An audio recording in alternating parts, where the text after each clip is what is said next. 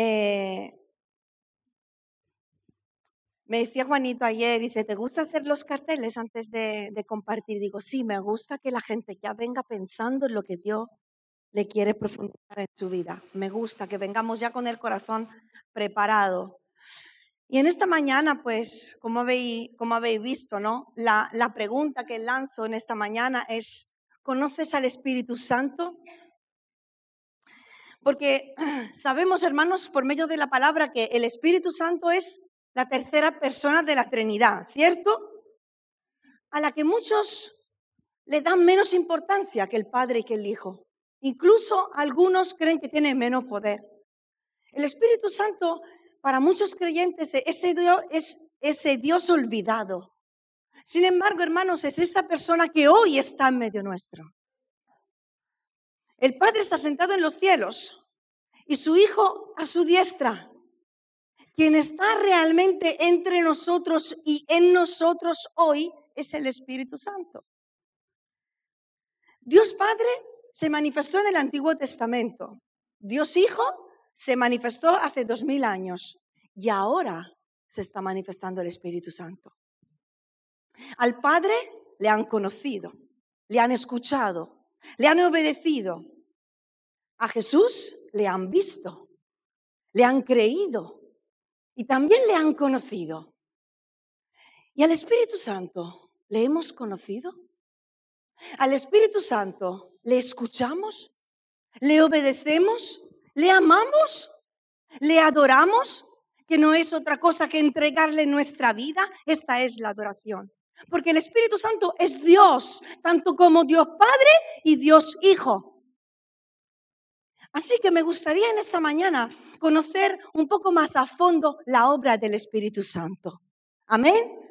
Porque primeramente el Espíritu Santo, podemos poner la, primera imagen, obra en nuestra vida. El Espíritu Santo obra en nuestra vida. Si leemos Juan en el capítulo 3, leemos acerca de Jesús y Nicodemo. Dice que había un hombre de los fariseos que se llamaba Nicodemo, un principal entre los judíos. Y este vino a Jesús de noche y le dijo, Rabí, sabemos que has venido de Dios como maestro porque nadie puede hacer estas señales que tú haces, sino está Dios con él. Y respondió Jesús y le dijo, de cierto, de cierto te digo, que el que no naciere de nuevo no puede ver el reino de Dios. Y Nicodemo le dijo, ¿cómo puede un hombre nacer siendo viejo? ¿Puede acaso entrar por segunda vez en el vientre de su madre y nacer? Y respondió Jesús, de cierto, de cierto te digo, que el que no naciere de agua y del Espíritu no puede entrar en el reino de Dios. Entendemos que primeramente el Espíritu Santo hace esa obra en nuestra vida. ¿Qué es lo que hace? Nos sella en el día de nuestra salvación. Y a partir de ese momento el Espíritu Santo está en nosotros. Ocurre lo que Jesús ha llamado en este pasaje el nacer de nuevo en una vida. Quizá para alguno puede ser nuevo hoy este concepto. Jesús dijo, el que no naciere de agua y de espíritu no puede entrar en el reino de Dios. El ruaj, el Espíritu de Dios hace que nazcamos de nuevo. ¿Con quién estaba hablando Jesús en esta historia? Estaba hablando con Nicodemo. Nicodemo era un fariseo, era un religioso, un hombre que conocía acerca de Dios y que creía en Dios. Pero quería saber más acerca de Jesús y de sus enseñanzas. Quería saber más y comprender más acerca de esas señales que veía que Jesús estaba haciendo. Pero vemos que, que le busca de noche. Va a buscar Jesús de noche, porque no estaba todavía dispuesto a reconocer públicamente su necesidad espiritual. No estaba todavía dispuesto a manifestar que aún teniendo fe en Dios le faltaba algo. Entonces Jesús le responde, ¿sabes qué es lo que te falta, Nicodemo? Nacer de nuevo. Porque necesitaba cambiar, porque no era suficiente con tener un conocimiento teórico de Dios. Hermano, eso es lo que necesita cada persona, cada hombre y cada mujer, nacer de nuevo. No es necesario, no es suficiente que conozcamos únicamente algo acerca de Dios. Debe haber un cambio en nosotros. Debemos nacer de nuevo. ¿Y cómo ocurre eso? Le pregunta Nicodemo. Por medio del Espíritu Santo. El nacimiento espiritual no es fruto de esfuerzos humanos. No es algo que podemos lograr por nuestros méritos o por nosotros mismos. Lo hace el Espíritu Santo. Con el Espíritu Santo nacemos de nuevo. Con el Espíritu Santo crecemos. Y venimos transformados, como leemos en 2 de Corintios 3, 18. Nos pone delante del espejo y transforma nuestra vida, porque a veces nos frustramos cuando vemos que las personas no cambian, que hay hermanos, hermanas que siguen en lo mismo, que no cambian en su vida. La obra solo la puede hacer el Espíritu Santo. Cuando nos dejamos. ¿Qué es lo que hace el Espíritu Santo en nuestra vida? En Génesis capítulo 1, en el versículo 1 y 2 leemos que en el principio creó Dios Elohim, que es el plural de Dios, del nombre de Dios, Padre, Hijo, Espíritu Santo, creó los cielos y la tierra. Y la tierra estaba desordenada y vacía. Y las tinieblas estaban sobre la faz del abismo. Y el Espíritu de Dios se movía sobre la faz de las aguas. El Espíritu Santo se movía sobre lo creado. No solo destacamos en este versículo que el Espíritu Santo estuvo con el Padre y con el Hijo, Elohim, en el momento de la creación, siendo parte de la creación, sino que vemos que es una persona activa, se movía sobre la superficie de las aguas. Dice otra traducción, iba y venía.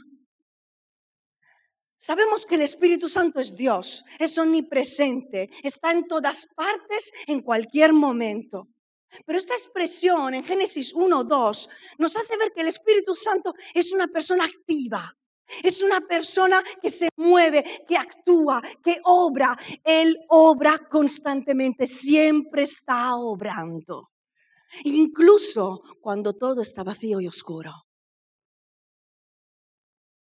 La traducción Dios habla hoy de este versículo dice que la tierra no tenía ninguna forma. Todo era un mar profundo cubierto de oscuridad. Y el Espíritu de Dios se movía sobre el agua. Yo me imagino el Espíritu Santo, que es luz, moviéndose en medio de esta oscuridad, alumbrando todo. Él se movía y alumbraba en medio de la oscuridad mientras paseaba sobre la superficie de las aguas, observando su creación y pensando en cómo darle forma. Y entonces vio, entonces dijo, y por su palabra hubo vida. En medio de la nada, en medio del desorden, del vacío, el Espíritu Santo dio forma y dio vida. Y eso me hace pensar y me hace entender que nuestra vida sin Dios está desordenada y vacía. Que nuestra vida sin Dios no tiene forma, no tiene sentido ninguno no tiene propósito. Pero llega el Espíritu Santo y todo cobra sentido. Llega el Espíritu Santo en nuestra vida y empieza a formarse de nuevo nuestra vida, nuestro corazón. Nacemos de nuevo y Él obra continuamente en nosotros, aun cuando pensamos que no hay esperanza, aun cuando todo a nuestro alrededor es confusión, si dejamos que el Espíritu Santo actúe, Dios con una sola palabra puede traer orden en medio del desorden que hay en nuestra vida, porque Él no es un Dios de confusión. Pero para que Dios actúe con poder en nosotros, tenemos que mantener encendida la llama que el Espíritu Santo encendió en el día de nuestra salvación. Buscando la presencia del Espíritu Santo, adorándole cada día, deseando conocerle y conocer y hacer su voluntad. Yo te pregunto en esta mañana, ¿tú hablas con el Espíritu Santo cuando oras? ¿O solo recurres al Padre y al Hijo? En primera de Tesalonicenses 5:19 dice la palabra, no apaguéis el espíritu. Y si se habla de no apagar, es porque algo se ha encendido con el Espíritu Santo. Apagar significa hacer que el fuego, la luz u otra cosa dejen de arder y de lucir. El Espíritu Santo no se puede apagar, porque Él es luz y nunca podrá dejar de brillar. Así que si algo se va a apagar, es tu vida y la mía. Si algo se va a apagar, soy yo y eres tú, si alejo al Espíritu Santo de mi vida. De hecho, otra traducción de este mismo versículo dice, no alejen de ustedes al Espíritu Santo. Necesitamos al Espíritu Santo para vivir. Necesitamos al Espíritu Santo para nacer de nuevo, para ser transformados, para servir a Dios, para ser luz en medio de las tinieblas no lo alejes de tu vida. Él se está moviendo en ti, deseando obrar a tu favor, mostrándote su luz y su poder. Abre tu corazón al Espíritu Santo, no le tengas miedo. Hay gente que le tiene miedo al Espíritu Santo. No le tengas miedo porque todo lo que Dios va a hacer en tu vida va a ser bueno. Todo lo que Él va a hacer, va a ser para tu provecho, va a ser para tu beneficio. Y además, Él nos respeta. Él respeta nuestra personalidad, incluso los límites que le ponemos nosotros al Señor, porque Dios no fuerza a nadie. Ahora, si le dejamos obrar, Él hace maravillas en nuestra vida. Él es capaz de transformar completamente nuestra vida.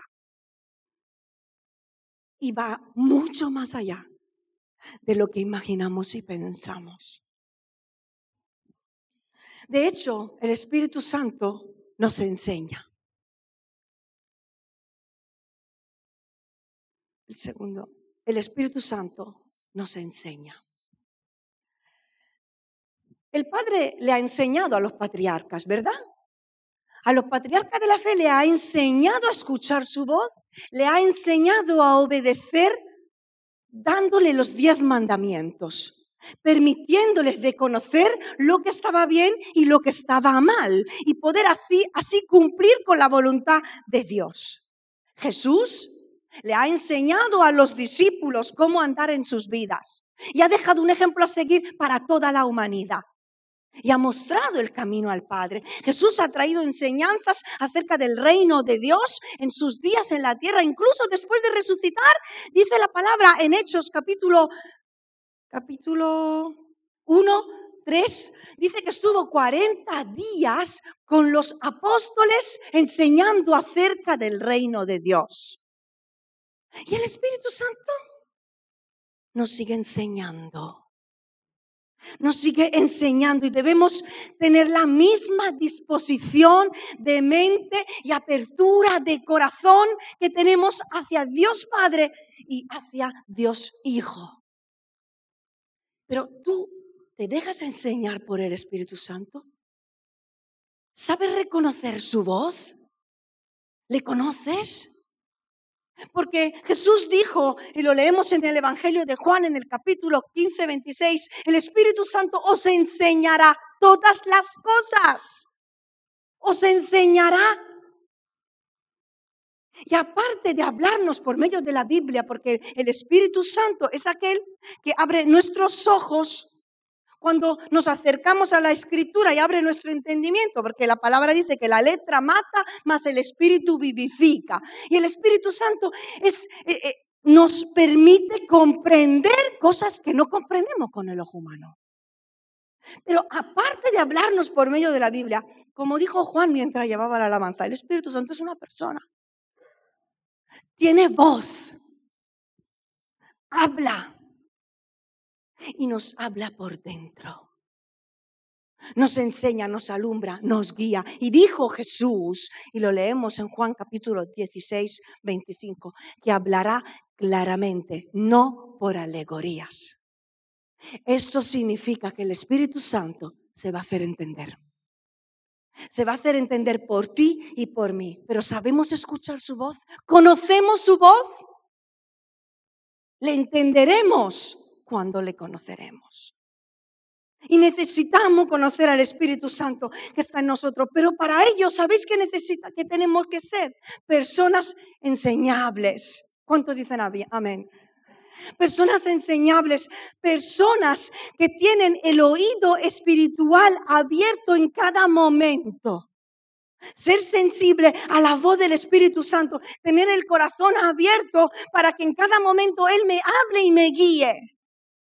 Aunque seamos creyentes maduros en la fe, que conocemos la palabra porque llevamos años leyéndola y estudiándola, podemos llegar a experimentar la guía sobrenatural del Espíritu Santo a un nivel mayor, hermanos. Tener una sensibilidad espiritual mayor. Una completa disposición a ser interrumpibles en nuestros planes diarios esa disposición de dejarnos usar. ¿Estás dispuesto? ¿Estás dispuesto a saber reconocer su voz y a escucharla? Porque sabéis, esto puede significar que por la mañana, más temprano de lo normal, el Espíritu Santo te despierte en tu cama y te diga, levántate que quiero hablar contigo. Ay, tengo sueño, pero a media hora más. Venga, levántate, quiero hablar contigo. ¿No me has dicho que querías escucharme y conocerme más? O quizá va a significar que por la noche, después de un día de trabajo, cansados, el Espíritu Santo te diga, no te acueste todavía. Mientras los niños están en la cama, apártate conmigo. Quiero contarte algo. O quizás signifique ayunar más. Si no crees en el ayuno, si crees que no puedes ayunar. Y buscar la intimidad con el Espíritu Santo. Quizás estar dispuesto a escuchar su voz significa estar dispuesto a cambiar mis planes, a dejar de hacer todo lo que estoy haciendo, porque Él me está diciendo, apártate, que sea en el coche, que sea en tu casa, que sea donde sea en tu trabajo, búscame por un momento y cambia mis planes. Significa morir a nosotros mismos, salir de nuestra zona de confort, de comodidad, de seguridad y de control. Donde lo controlo todo, lo que hago, lo que no hago, lo que creo, lo que no creo y lo que Dios puede hacer y lo que no le voy a dejar hacer. Pero sabéis, el Espíritu Santo es la boca de Dios en este tiempo. Amén. La palabra dice que es la boca de Dios para el mundo, porque convence al mundo de pecado, de justicia y de juicio. Pero también es la boca de Dios para los creyentes. Porque dice que nos habla, dijo Jesús, que nos hablará todo lo que oye del Padre y de Jesús, ellos reunidos. Y el Espíritu Santo se acerca y nos habla todo lo que el Padre y el Hijo han estado hablando con el Espíritu Santo. Es la boca de Dios hacia los creyentes. Jesús dijo que tenía aún muchas cosas que decirle a los discípulos, cosas que no podían sobrellevar que no las podrían soportar ni entender, porque en ese momento habría sido demasiado para ellos. Pero dice Jesús, el Espíritu Santo os, os los dirá. Os dirá todo a su tiempo. Y sabes, este es el tiempo. Este es el tiempo del Espíritu Santo. Este es el tiempo en que su boca se ha abierto este es el tiempo en el que el Espíritu Santo está hablando a la iglesia. Este es el tiempo de que nosotros aprendamos a escuchar a la voz de Dios. Es el tiempo de que, le de que lo conozcamos. Es tiempo de que el Espíritu Santo se derrame sobre nosotros, nos llene, nos guíe, nos transforme. Amén. Leemos esa profecía en Joel, Joel, no sé cómo lo decís. Y también la encontramos en Hechos capítulo 2. en los postreros días, dice Dios. Derramaré de mi espíritu sobre toda carne, y vuestros hijos y vuestras hijas profetizarán. Vuestros jóvenes verán visiones. Vuestros ancianos soñarán sueños. Y sobre mis siervos y sobre mis siervas, en aquellos días derramaré de mi Espíritu Santo y profetizarán. La llenura, el derramamiento del Espíritu Santo es una promesa para este tiempo. Y es una promesa para todos, sin excepción de personas, para hombres y mujeres, para ancianos y para jóvenes. Es un don para todos. Leemos en Hechos capítulo 2 que después del, derramamiento del Espíritu Santo en Pentecostés, el día de Pentecostés, quiso dejar muy claro que era para todos, para cuantos el Señor llamare, que esto no se acaba aquí. Todos los que Dios va a salvar van a poder ser llenos de ese mismo Espíritu de Dios. Así que busca la llenura del Espíritu Santo si no la ha recibido. Y si lo ha recibido, busca más. Porque no hemos conocido ni una uña de Dios. Yo tengo un deseo, que la gente pueda decir, Loide conocía al Espíritu Santo. Y cuando hablaba del Señor, cuando hablaba del Espíritu de Dios, era real para ella. En su vida se veía que lo conocía. Me, me fijo en, en la vida de Pedro cuando en Hechos capítulo 3 que nos habla acerca de la curación de un cojo. Dice que Pedro pasó delante de esa puerta, que por años había pasado ahí delante, había visto ese cojo, cojo de nacimiento. Entonces siempre lo había visto, ¿no? Pero que en ese momento dijo Pedro, fijando en él los ojos, le dijo, no tengo plata ni oro. ¿Verdad? Conocemos esta frase pero lo que tengo te lo doy. En el nombre de Jesucristo de Nazaret, levántate y anda. Y lo tomó por la mano y este hombre fue sanado. ¿Qué le dijo Pedro? Lo que tengo, te doy. ¿Qué era lo que tenía Pedro? Acababa de recibir la llenura del Espíritu Santo. ¿Qué era lo que tenía? El poder del Espíritu Santo en su vida. Y eso fue lo que dio. ¿Y qué es lo que tú tienes para dar? ¿Tienes al Espíritu Santo en tu vida? Eso es lo que tenemos que dar. No tenemos que dar de nosotros, tenemos que dar lo que recibimos de Él. Da lo que Dios ha puesto en tu vida y Él te usará, Él te dará valor. Porque el Espíritu Santo es el poder que necesitamos en medio de estos tiempos. El Espíritu Santo nos enseña a caminar en su voluntad. Nos enseña a obedecer a Dios. Nos enseña a vivir en santidad y a vivir y a vencer la tentación. ¿Cómo lo va a hacer? Contristándose. Dice la Biblia, no contristéis al Espíritu Santo de Dios en el libro de Efesios. Porque el Espíritu Santo que está en nosotros, cuando hacemos algo que no le agrada a Dios, se entristece. Y se produce una tristeza en nuestro espíritu cuando pecamos. Por eso dice en Efesios 5, andad en amor, porque es que ahora sois luz, comprobando lo que es agradable a Dios. ¿Cómo lo compruebo? Lo que a Dios le gusta y lo que a Dios no le gusta en mi vida diaria. Porque cuando hacemos algo que a Dios no le gusta, el Espíritu Santo se contrista y por dentro también nosotros nos contristamos. No apagues esa voz. Y no dejes de sentir esa tristeza que viene de Dios cuando no actúas conforme a su palabra. Porque cuando ya no seas capaz de escuchar esa voz, cuando ya no sientas tristeza, cuando pecas, ojo, párate y vuelve de todo corazón al Señor. Para que realmente podamos ser nuevamente tocados por el Espíritu Santo y nunca dejemos de escuchar su voz y su presencia en nuestra vida. Amén. Y por último, el Espíritu Santo edifica la iglesia.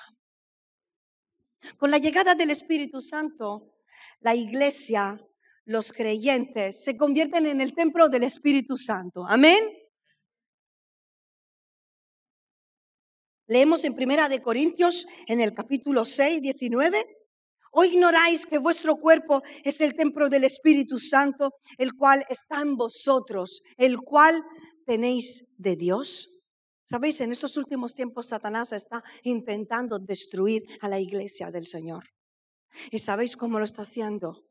Robando y anulando principios, valores, moralidad, temor, santidad, normalizando todo aquello que la palabra denuncia como pecado, llamando bien lo que está mal.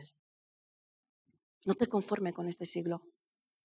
Renueva tu mente y deja que el Espíritu Santo te renueve, te transforme cada día. Porque en la iglesia está el propósito de Dios para esta humanidad. Y el Espíritu Santo es el que administra todo dentro de la iglesia. La iglesia funciona porque el Espíritu Santo hace que funcione en cuanto a los dones, en cuanto a los ministerios, en cuanto a la alabanza, en cuanto a la predicación, en cuanto a la evangelización. Dice en Corintios capítulo 1, primera de Corintios capítulo 12, hay diversidad de dones, hay diversidad de ministerios, hay diversidad de operaciones, pero el Espíritu es el mismo. Y a cada uno le es dada la manifestación del Espíritu para provecho, para beneficio del cuerpo, no para beneficio nuestro.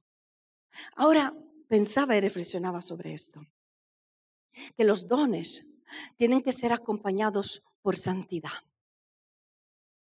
Porque dice en Primera de Corintios que sois el templo de Dios, capítulo 3, 16, el templo de Dios el cual sois vosotros, santo es. ¿Por qué digo que los dones tienen que ser acompañados por la santidad? Porque Dios por su gracia nos usa, ¿verdad? Nos usa. Nos usa cuando nos reunimos, nos usa y nos permite ejercitar dones espirituales, estar en el ministerio, tener servicios, hacer operaciones por medio del Espíritu Santo. Pero hermanos, ¿qué pasa cuando un don o un ministerio que viene ejercitado no es acompañado por una santificación, por un buen testimonio? ¿Sabes qué pasa? Que la gente no, no es capaz de recibir lo que Dios le está dando. A pesar de que sabe que Dios le está hablando, nosotros como humanos estamos viendo al filtro humano. Y decimos, pero ¿cómo puede estar hablando esta persona si mira cómo vive? Pero ¿cómo puede estar predicando esto si no lo está viviendo? Cuando queremos que Dios se use de nosotros, es muy importante que la santificación acompañe nuestra vida para que tanto la iglesia como los incrédulos puedan recibir todo lo que Dios le quiere dar por medio de nosotros, que somos solo un canal. ¿Estás de acuerdo? Porque es bueno hablar de los dones espirituales. De hecho, la palabra nos dice en Primera de Corintios 12:1, no quiero que ignoréis acerca de los dones espirituales. En el capítulo 14 dice, procurad los dones espirituales, pero sobre todo que profeticéis. Y otra traducción dice, deberían desear las capacidades especiales que da el Espíritu Santo. Pídanle al Espíritu Santo que los capacite de manera especial para hablar de parte de Dios. Y en el versículo 12 del mismo capítulo dice, vosotros que anheláis dones espirituales, procurad abundar en ellos para edificación de la iglesia. ¿Anhelamos los dones del Espíritu Santo? ¿Deseas hablar de parte de Dios tanto en la iglesia como con las personas que no conocen a Cristo? Tener esa capacidad de saber llegar al corazón de las personas, de, de, saber comprenderlas y tener una palabra de sabiduría que les desnuda y les toca a la vez. Esa capacidad, ese deseo de que el Espíritu Santo se muestre con esos dones que nos ha dado y se manifieste. Porque Dios nos ha dado dones a cada uno. Y es importante que los descubramos. tenemos que pedir los dones. Tenemos que anhelar los dones espirituales. No podemos conformarnos con una vida de venir y calentar el asiento y salir por esa puerta. Ya está establecido quién toca, quién canta, quién, quién está a la puerta, quién predica. ¿Y yo qué? Busca el propósito de Dios para tu vida. Busca el don que Dios te ha dado. Pide y se te dará. Es su deseo. Pero ahora podemos buscar los dones y las señales que acompañan la predicación. Pero quiero decir una cosa. No las podemos comprar. ¿Qué estás diciendo, Loide? Esto es algo que he reflexionado yo, porque Dios me ha hablado a mí. Y leyendo Hechos capítulo 8, vemos en ese capítulo que estaban en Samaria los apóstoles. Y Felipe estaba predicando el Evangelio. Y las señales acompañaban la predicación de Felipe. Y había un hombre llamado Simón, que dice la palabra que antes ejercía magia en esa ciudad. Y estaba engañando a la gente, porque la gente pensaba que lo estaba haciendo por el poder de Dios. Y cuando Felipe, cuando Simón escuchó a Felipe, creyó en lo que dijo. Y dice la palabra que estuvo con él.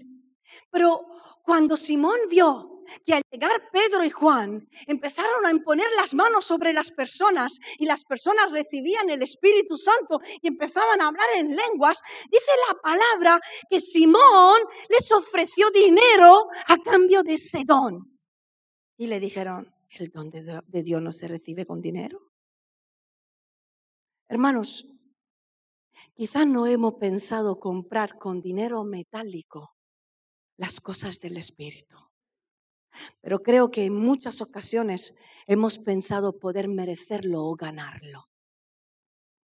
Ganarlo con nuestros ayunos, ganarlos con nuestras muchas oraciones, ganarlo con nuestros esfuerzos, con nuestros muchos servicios o con nuestros muchos años en la iglesia, olvidando que todo lo que hacemos lo hacemos por amor a Dios. Y Dios hace lo que Él quiere, cuando quiere, como quiere y con quien quiere.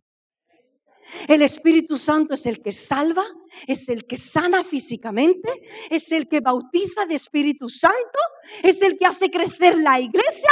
El Espíritu Santo es el que decide usarte.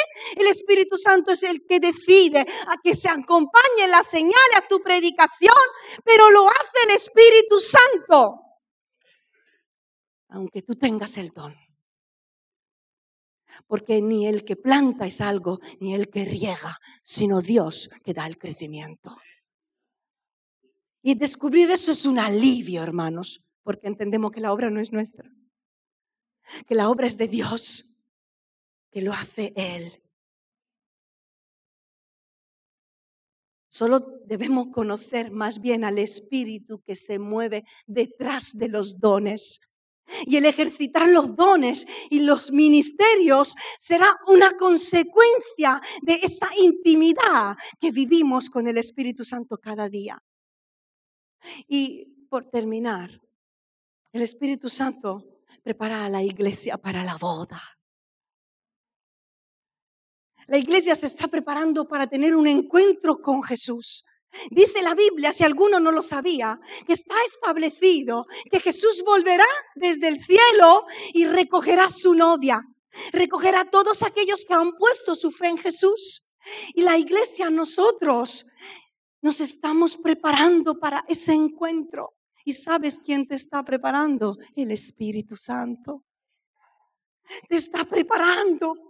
Por eso dice que en Apocalipsis 22, el espíritu y la esposa dicen, ven. Tú anhelas ver a Jesús. Porque el Espíritu Santo, si está en ti, te pone el anhelo de verle cara a cara. Pero dice, Amos, andarán dos juntos si no estuvieran de acuerdo. ¿Pueden dos personas caminar juntos si no están de acuerdo? Podemos caminar con el Espíritu Santo si no estamos de acuerdo con Él. Podremos caminar en la voluntad de Dios cuando estemos de acuerdo con lo que Dios quiere hacer en nuestra vida, en todos los aspectos de nuestra vida. Porque mientras que no te rindas a la voz de Dios, mientras que no te rindas en las manos del Espíritu Santo, tu vida será una continua pelea con Dios en tu interior. Y alcanzarás una vida espiritual mediocre. Sin embargo, Dios quiere darte una vida abundante, porque su voluntad es buena. Y me quedo con, una frase que me gustaría que os recordéis. En el concilio de Jerusalén, Pedro se levantó y en medio de un discurso dijo, nos ha parecido bien al Espíritu Santo y a nosotros hacer perdona nos ha parecido bien al Espíritu Santo y a nosotros. Era tanta la comunión que tenían con el Espíritu Santo que estaban acostumbrados a escuchar al Espíritu Santo, a obedecerle y a tomar decisiones juntos, estando de acuerdo con la voluntad del Padre. ¿Quieres conocer al Espíritu Santo? Me gustaría que pudierais cerrar vuestros ojos unos instantes, que el grupo de alabanza pueda subir. Y repito la misma pregunta que hice al principio. ¿Conoces al Espíritu Santo? ¿Quieres conocerle? ¿Estás de acuerdo con Él, con su voluntad? Con que Él quiere hacer algo con tu vida. Estás dispuesto, estás preparado, tienes el corazón abierto para que Él te llene. No tengas miedo. Es tiempo de buscarle. Porque estamos en el tiempo en el que quiere derramarse, manifestarse.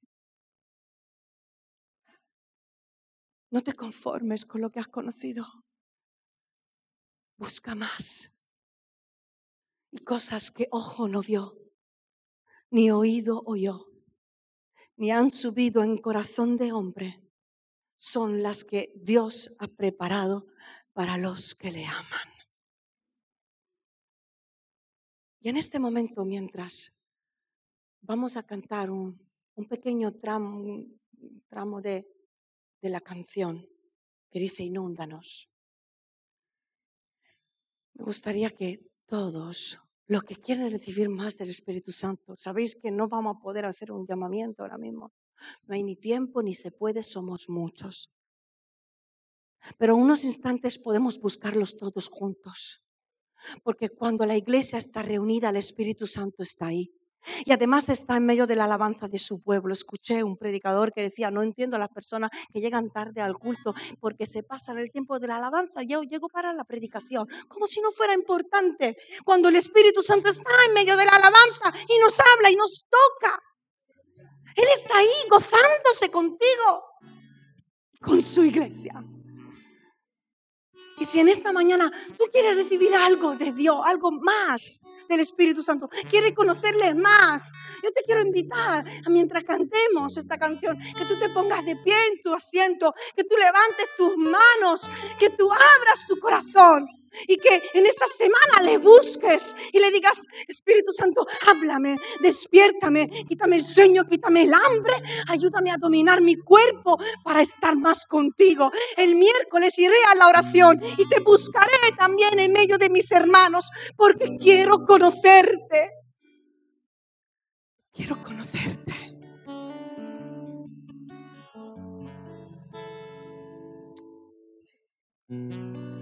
En esta mañana, Espíritu Santo. Sabemos que, tú estás aquí. Estás en nosotros. En medio nuestro y puedes hacer lo que quieres. Te pedimos que nos toques, Señor, que nos llenes, llénanos de Espíritu Santo. Derrama de tu Espíritu sobre nosotros. Derrámate, Señor, llena nuestras vidas, nos rebosar de tu presencia. Haz ese trabajo tan secreto y silencioso, pero que se manifiesta a este mundo. Y úsate de cada uno de nosotros. para tu gloria y honra.